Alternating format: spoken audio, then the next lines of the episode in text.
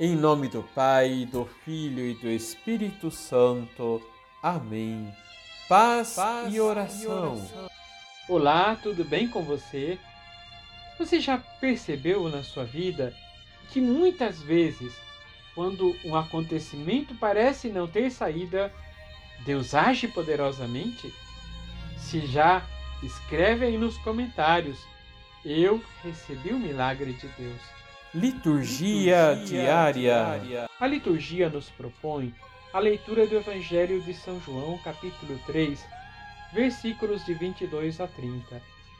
Jesus e seus discípulos estão na região da Galileia, uma região de água abundante.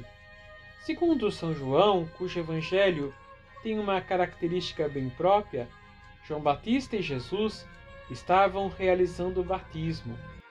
Os discípulos de João começam a observar que muitas pessoas procuram a Jesus para serem batizadas.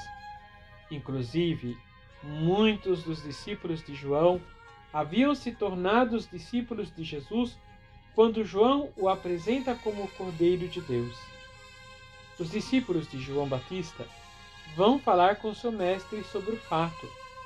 O sentimento que perpassa o texto é de ciúmes, João mais uma vez deixa claro: eu não sou Messias. Sua missão é preparar a sua vinda. E conclui usando uma comparação tirada de uma festa de casamento. Jesus é o noivo, a multidão é a noiva. João é o amigo do noivo. Num dado momento, o noivo e a noiva deixam o amigo do noivo para seguir Jesus porque reconhecem nele a voz do noivo. E por isso a alegria de João é grande, alegria completa. Por fim conclui: convém que ele cresça e eu diminua. João tem a medida exata de sua missão e sabe ser humilde para reconhecer que ela está chegando ao seu final.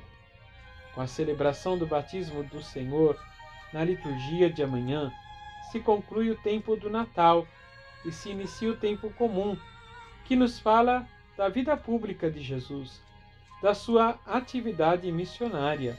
Vamos rezar? Senhor, dá-nos clareza sobre a nossa missão como discípulos missionários, que através das nossas idas outras pessoas possam vos conhecer e vos ter como Senhor de suas vidas. Assim seja.